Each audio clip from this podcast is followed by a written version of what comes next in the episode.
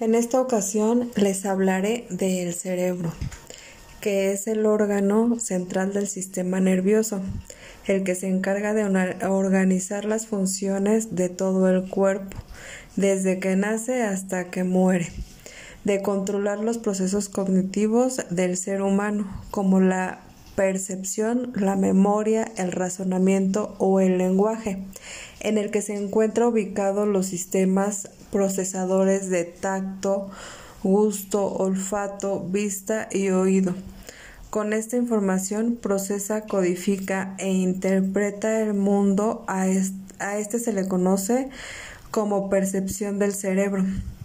El cerebro está dividido en dos hemisferios, que es el derecho y el izquierdo, y debido a su función, que es eh, se conoce como organización cruzada.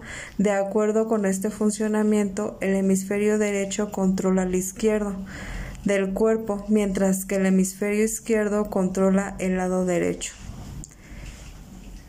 Gracias.